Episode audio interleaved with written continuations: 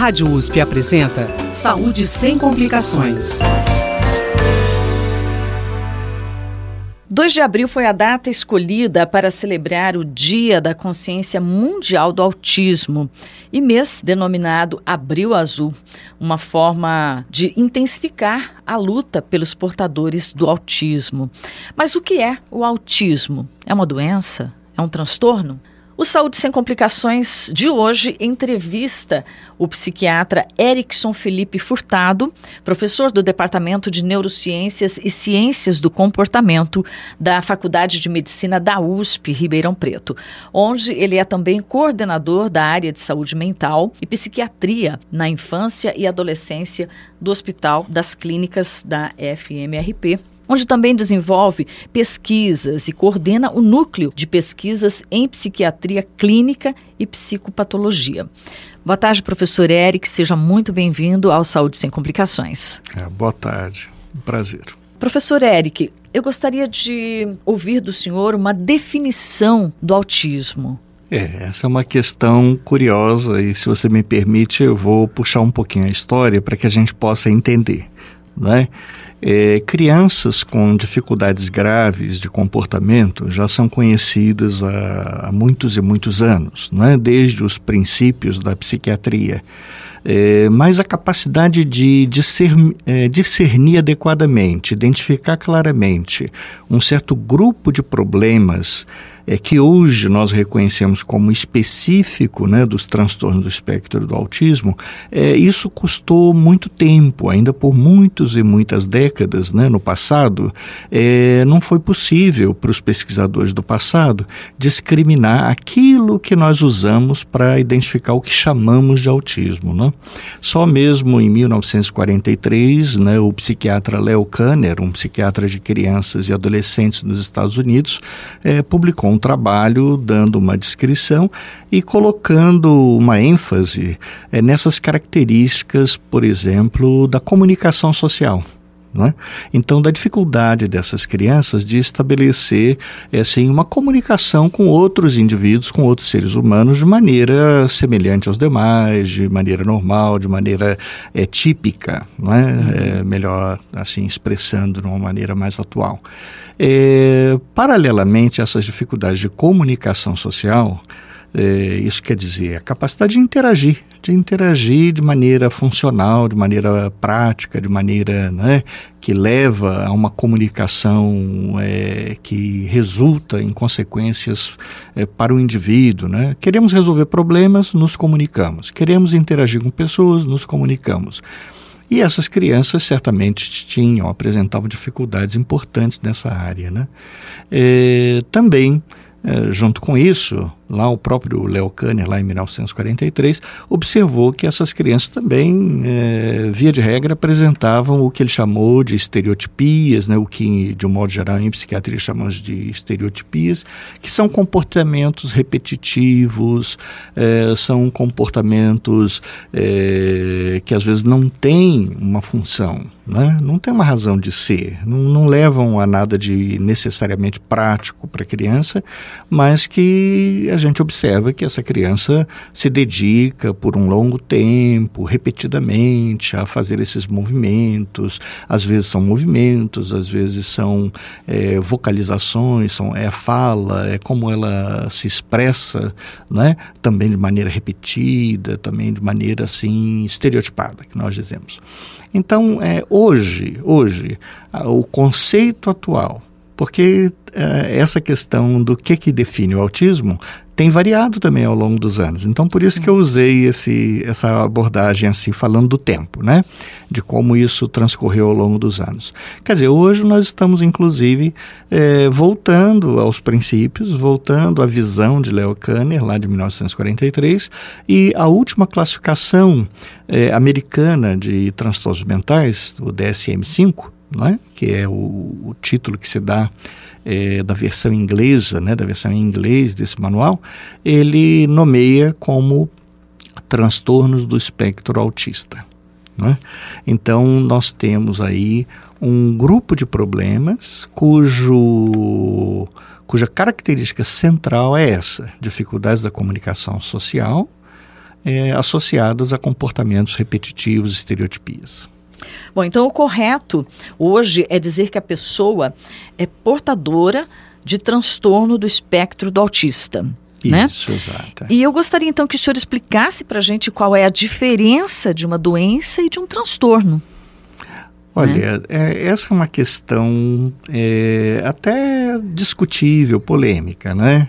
É, é como você certamente sabe, é, a psiquiatria é uma ela está na fronteira da medicina. Ela está na fronteira entre o nosso conhecimento biológico, da biologia humana, junto também com aquelas influências do ambiente, né? E com isso, a psiquiatria, durante muitos anos, também teve uma importância para a vida cultural, para a vida social, o que às vezes levou a que comportamentos que não fossem bem aceitos socialmente fossem é, rotulados de doenças psiquiátricas. E a ideia de doença sempre às vezes carrega uma ideia de uma causa biológica última, ou às vezes de uma condição é, intratável também.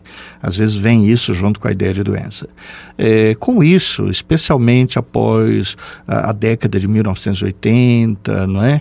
é assim, houve uma tendência de se substituir a, o, o termo doença psiquiatria, né, doença psiquiátrica, né, por uma definição mais ampla, mais abrangente, designando como perturbações, distúrbios, transtornos. Né?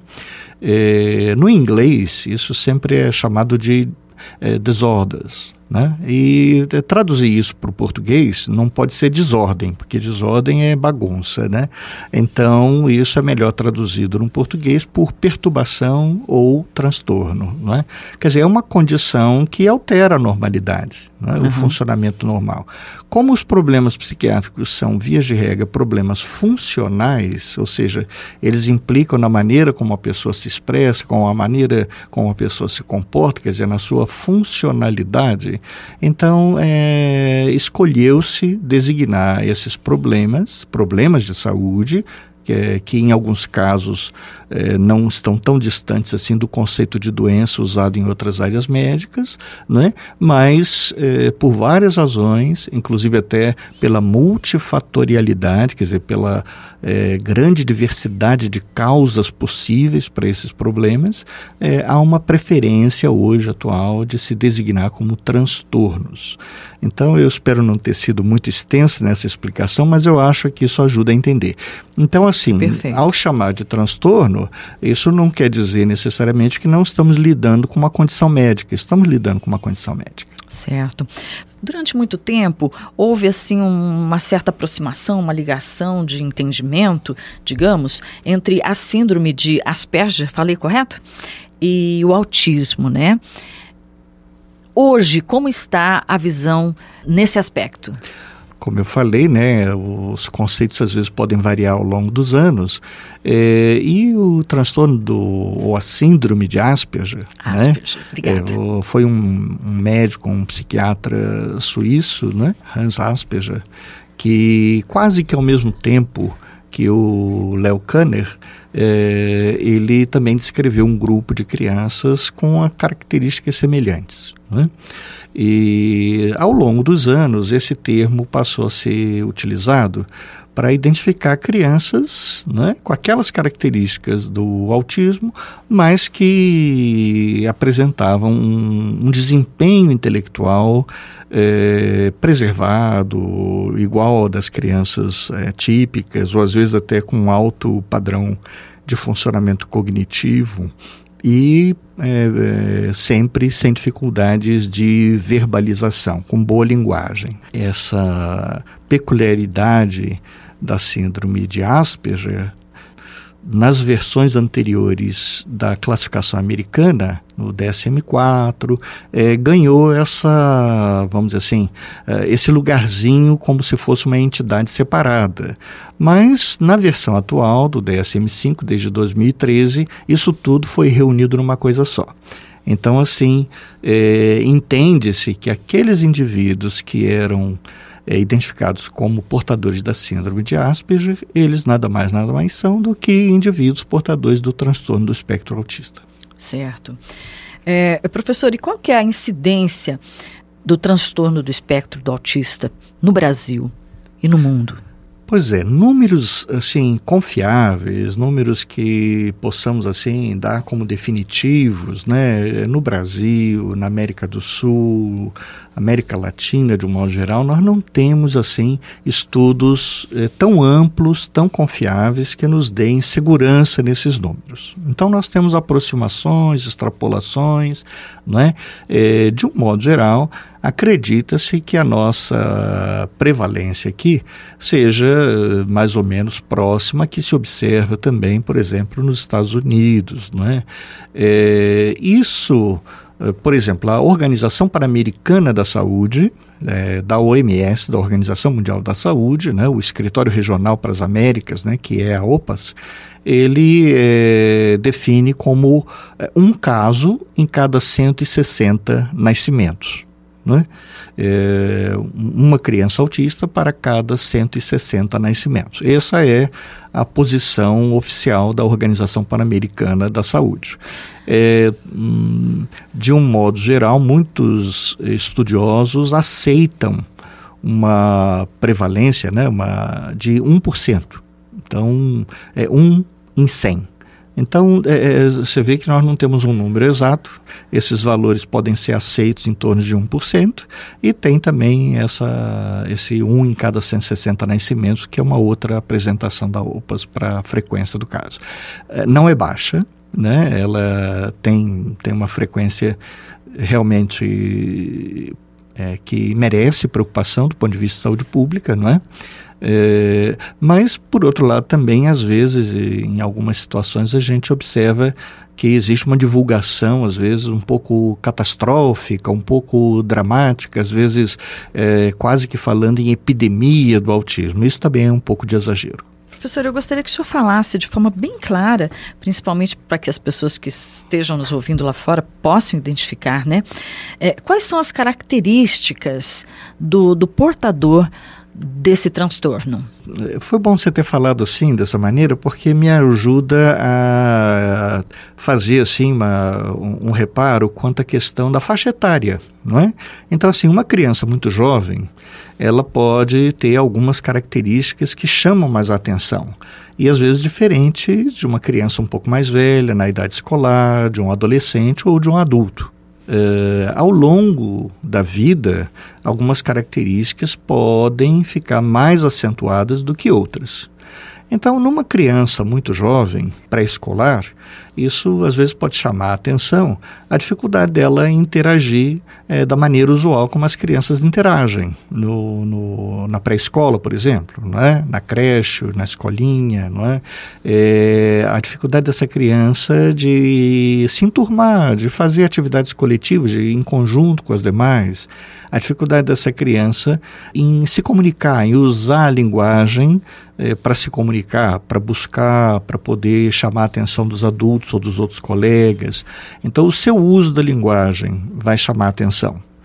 É, há muitos casos onde há, de fato, até uma ausência de linguagem, uma linguagem muito deficitária. Ou às vezes há casos também onde uma criança já com uma certa linguagem estabelecida, você observa um retrocesso, uma perda dessas habilidades. Né? Então há uma variaçãozinha também em relação a essa questão da apresentação da linguagem. É, de um modo geral, os pais é, vão, em algum momento, perceber que o, o modo de brincar, a interação com coleguinhas, é, a comunicação dessa criança, ela não é semelhante à dos demais da sua idade. Né? É, acontece muitas vezes de, da família, especialmente aquelas famílias que têm um filho único, só tem aquele filho, só tem aquela criança, não tem experiência com outras crianças, não tem muito contato com outras crianças. Às vezes acontece que essas famílias não têm uma referência, não têm um padrão para identificar o que, que é normal, o que, que não é normal numa criança. E às vezes eles vão ouvir isso do pediatra, nas consultas regulares da pediatria, ou às vezes vão ouvir isso da professora, da educadora lá na creche, na pré-escola, que vai alertar eles, olha, é, seu filho é, parece que não interage tão bem quanto as demais crianças, né? não parece desenvolver-se igual às demais crianças. Então, isso é o que geralmente prevalece, é mais visto nas crianças menores. Pode acontecer também é, dificuldades um pouco mais acentuadas. Às vezes essa criança apresenta estereotipias, é, movimentos, então ela tem um modo de, de se entreter que chama a atenção. As pessoas veem que ela, ela fica entretida em atividades, em movimentos repetitivos, e aquilo parece estranho, parece bizarro, parece fugir assim a, a, ao que é usual, e isso também pode às vezes chamar a atenção. Quando a criança está já na escola, frequentando a escola, principalmente a interação com seus colegas, né? Algumas crianças que às vezes assim, que antes a gente chamaria de Asperger e que tem um bom funcionamento intelectual, elas às vezes podem até estar tá progredindo é, bem na escola, é, mas às vezes estão progredindo bem, mas ao mesmo tempo demonstram assim uma certa peculiaridade do modo como aprendem. Então são excessivamente preocupadas com um determinado tema, aquela aquela tendência de repetição se dá justamente nos interesses intelectuais.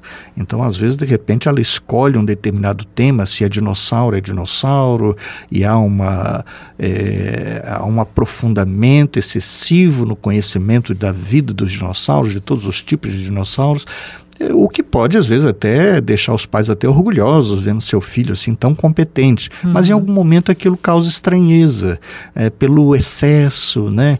pela concentração, às vezes até obsessiva em cima de um tema único, não é? é às vezes pela falta de variabilidade, divers, é, de diversidade dos interesses. Né? Às vezes também pode chamar nessa época é, atenção um, a, a forma da fala. Às vezes a fala fala pode ser uma fala mecânica, uma fala eh, robótica, uma fala às vezes monotônica, né? A melodia da fala pode estar às vezes modificada. Isso às vezes pode ser observado às vezes nas crianças um pouco mais velhas, né? Eventualmente, se você está observando um adulto, talvez você perceba que a dificuldade dele, às vezes, é, ele pode ter tido dificuldade de aprendizagem importantes, pode não ter concluído ou não ter tido condições de ter uma escolaridade é, usual, adequada, e isso pode, obviamente, dificultar ele a inserção no mundo do trabalho, não é? E, eventualmente vai demonstrar, é, vai estar presente limitações, necessidade de supervisão, de cuidados, mas aqueles que superam isso, têm uma boa escolaridade, conseguem ter alguma inserção de trabalho, esses, é, que é uma minoria, é, esses vão também ficar caracterizados pelo seu modo peculiar de como interagem, de como conversam, dos seus interesses, não é? Agora, é bom lembrar que a dificuldades de aprendizagem globais, que implica, sim, numa certa limitação da capacidade intelectual dessa criança, isso pode acontecer em mais da metade dessas crianças. Alguns estudos falam de 60%, 70%, quer dizer, é bastante frequente. Uhum. Então, quase que 6 a 7 crianças em cada 10 crianças com autismo vão apresentar uma limitação intelectual o que vai exigir um esforço maior para a aprendizagem, para o estudo, para o ganho de habilidades escolares, né? E existem casos inversos onde a inteligência é acima da média e também pode, de certa forma, implicar na, na vida escolar e também no, no trabalho, na vida social da pessoa? O TEA, né, os transtornos do espectro do autista, é, o autismo, é, ganhou assim, uma certa popularidade também, ah, desde alguns anos atrás, principalmente em cima é, da história pessoal de alguns indivíduos muito bem dotados, intelectualmente bem dotados, e que representavam esses casos ditos de alto funcionamento, né, ou Asperger, e que é, vieram a público, às vezes publicando livros, né? Uh, a gente sempre lembra, os mais velhos talvez lembram do filme do Dustin Hoffman, do Rain Man, né? Que fez muita fama, né? Gerou muitos Oscars. Uh, nesses casos ali, a gente vê indivíduos que parecem ter, assim, uma espécie de... de são gênios, parecem gênios, né? Uhum. Dotados de habilidades, assim, quase que super-humanas. É, olha, é, não é impossível que a gente possa encontrar, e é muito bom de se encontrar, é, indivíduos com TEA, pessoas com TEA, é, que tenham essas habilidades bem desenvolvidas. É, mas isso não é o padrão. Então, seria um equívoco da nossa parte se nós identificássemos o autismo por isso. Né? Então, que existem e podem existir indivíduos com habilidades extraordinárias, né, intelectuais. É, isso também é uma condição incomum, não é uma condição assim tão frequente. Muitas vezes é surpreendente. Por quê? Porque é, no passado havia sempre aquela expectativa de que o indivíduo com autismo fosse muito limitado. Uhum. E quando você encontra um indivíduo que é autista, que recebeu e, e, por todas as definições ele se enquadra no diagnóstico, mas ao mesmo tempo ele tem habilidades intelectuais é, muito boas, acima da média, isso de fato é, surpreende as pessoas, é, é, é fonte até, digamos assim, de esperança, de estímulo para todos, né, de observar isso, mas para sermos assim corretos, é, esses casos também não são a regra, eles são a exceção. Tá. Professor, eu gostaria de saber se existem fatores de risco para o, o TEA. Ah, existem existem fatores de risco. É, no entanto, eu gostaria de falar um pouquinho antes, para deixar bem claro, que é, o que nós chamamos de TEA é uma é, uma, é esse problema caracterizado pela dificuldade de comunicação social e comportamento repetitivo e que, na verdade, várias outras condições é, se apresentam dessa maneira. Né? Existe aquele ditado, né? Eh, todos os caminhos levam a Roma, né? Então você pode chegar até Roma por diferentes caminhos. Então isso a gente podia usar esse mesmo ditado para entender o autismo, né? O autismo, tal como a gente vê ele, né? Ele pode ser a consequência de diferentes caminhos. Pode se chegar até aquele tipo de comportamento por diferentes caminhos. Então são diferentes causas, diferentes etiologias, diferentes fatores que vão conduzir é, então, por isso, a gente vê uma diversidade de causas possíveis que a gente pode enumerar. Mas, é, muitas vezes, se levanta é, a influência, por exemplo, da idade, da idade da fecundação, tanto da mãe quanto do pai, poderia estar influenciando, mas mais importante do que isso, a gente tem também fatores exógenos, quer dizer, fatores do ambiente que podem interferir na gestação. Então, a gente pode ter é, substâncias que afetam o desenvolvimento do feto ainda é, e o desenvolvimento do sistema nervoso do feto ainda no útero. Né? É, uma dessas substâncias é o álcool a gente pode ter uh, inúmeras condições uh, como consequência da exposição de um feto ao álcool ainda no útero. Mas uma delas é o autismo. Então existe também autismo que ocorre como consequência da exposição ao álcool na gestação é, não só o álcool, medicamentos, existem inclusive medicamentos é, que eventualmente a mãe pode necessitar ser medicada com essas medicações, que, embora não seja tão comum assim, embora isso seja ainda é, uma ocorrência um pouco de exceção, né? mas que entende-se que pode acontecer. É? Então, uma dessas substâncias, às vezes, são substâncias anticonvulsivantes. Vamos supor que você tem uma mãe que tem epilepsia e precisa tomar esses medicamentos anticonvulsivantes.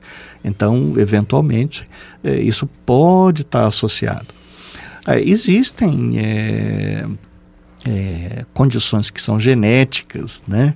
E que também influenciam nisso. Né? Então, uma dessas condições genéticas muito associadas a características do, do autismo é a, o X frágil, chamada síndrome do X frágil. E assim são várias outras. Né? Então, como eu repeti, É, se chega a Roma por diferentes caminhos, se chega ao autismo também por diferentes caminhos. Então, falar de fatores de risco é falar de uma quantidade enorme de fatores. De qualquer maneira, todas aquelas coisas que uma gestante faz para cuidar da saúde do seu bebê, tudo isso vai ser benéfico. Né? Se ela evita é, substâncias tóxicas, se ela se cuida, se ela faz seu pré-natal, tudo isso é importante, tudo isso, tudo isso vai ajudar. Eu gostaria de saber quais são as formas de tratamento do autismo, né? E tem cura? Não podemos falar em cura. Assim, cura no sentido de eliminação daquelas características centrais do autismo. Né? Indivíduo que tem essas características, ele vai apresentar essas características ao longo da sua vida. Né? As limitações funcionais, que podem ser variadas, né? pode ser limitações na linguagem, limitações motoras, uh, sintomas, às vezes, de agitação, de inquietação, é, porque o autismo, ele muitas vezes, ele vem acompanhado de outros diagnósticos. É, e outros diagnósticos complicam o autismo. Então, muitas vezes, a gente está tratando aquela outra, aquele outro diagnóstico, aquela outra comorbidade, né? nós dizemos assim. É, muitos autistas, às vezes, além de autistas, podem ter inclusive TDAH, que é o déficit de atenção com hiperatividade. Então, muitas vezes, o tratamento do autismo, o tratamento psiquiátrico, o tratamento médico, implica em tratar essas outras condições. Não é? Assim, existem é, tratamentos que nós poderíamos chamar melhor de intervenções educativas, socioeducativas, reabilitativas, que elas são indispensáveis para o bom desenvolvimento de uma criança portadora de TEA. E aí existem diferentes estratégias, diferentes técnicas. Uma delas, por exemplo, muito popular nos dias de hoje, é a do ABA, né, que é uma série, uma técnica, um modo de entender e de avaliar o funcionamento da criança e de planejar as intervenções. É, muitas dessas técnicas, tem diferentes técnicas, Eu mencionei a ABA, mencionei, posso mencionar o TIT, que é outra técnica também. Muitas dessas eh, técnicas, elas hoje em dia estão sendo colocadas à prova, em pesquisa, avaliando e algumas delas têm se demonstrado realmente úteis para melhorar a funcionalidade geral do paciente com TEA. É, podemos dizer o seguinte: quanto mais cedo essas medidas são introduzidas, especialmente, digo eu aqui, né, aquelas que envolvem a comunicação, que, que melhoram a capacidade de comunicação da criança, isso vai ter um impacto muito grande no futuro do indivíduo com TEA. Vai, vai melhorar o seu prognóstico ao longo da vida. Em Ribeirão Preto, professor Erickson, onde as famílias podem buscar apoio e tratamento gratuito? Uh, até onde vai meu conhecimento, a Secretaria de Saúde Municipal né, tem uma rede de serviços de saúde mental e entre esses tem os CAPSI, né, o que é o Centro de Atenção Psicossocial Infantil ou Infanto-Juvenil esse é um local que essas famílias devem procurar na rede pública, gratuito. Não é? É, ao que me consta também, a prefeitura é, financia algumas instituições que trabalham com autismo, entre elas, por exemplo, a AMA, né, que é a Associação é, de Amigos do Autista, né, é, que se dedica a isso, a oferecer esse tipo de serviço. Em alguns casos, as famílias podem contar com apoio é, financeiro da prefeitura ou das prefeituras para isso. É, existem outras instituições na cidade que também é, se ocupam disso. Quer dizer, é preciso um cuidado das famílias que têm esse problema de tentar identificar os recursos. Eu aconselharia qualquer família que está preocupada com isso a buscar, por exemplo, o, o CRAS, eh, o Serviço de Atenção, né, o Centro de Atenção Social, de Assistência Social mais próximo, onde provavelmente vai encontrar informações sobre que instituições estão, têm apoio público né, para esse financiamento. Se você me permite, não. Né, não, não, não quero deixar aqui passar que nós aqui no nosso Hospital das Clínicas, nós temos uma unidade de ambulatório dedicada ao TEA. Com isso, temos também, somos também parte da rede pública para o atendimento clínico psiquiátrico dessas crianças. E o acesso ao Hospital das Clínicas é através de referenciamento através da rede pública. Certo. Então a pessoa vem com um encaminhamento, com encaminhamento. dos postos de saúde, né, das unidades básicas de saúde, certo? Exato. Muito obrigada. Eu conversei aqui com o professor Erickson Felipe Furtado, professor do Departamento de Neurociências e Ciências do Comportamento da Faculdade de Medicina da USP, Ribeirão Preto. O Saúde Sem Complicações vai ao ar toda terça-feira, à uma da tarde, com reapresentação aos domingos, às 5 horas da tarde. Dúvidas? Sugestões? Você pode escrever para a gente pelo imprensa.rp.usp.br. O Saúde Sem Complicações volta na próxima terça-feira. Uma excelente tarde para você. Saúde sem complicações. Produção e apresentação Rosemel Vieira. Trabalhos técnicos Mariovaldo Avelino e Luiz Fontana. Direção Rosimeire Talamone. Apoio IEARP.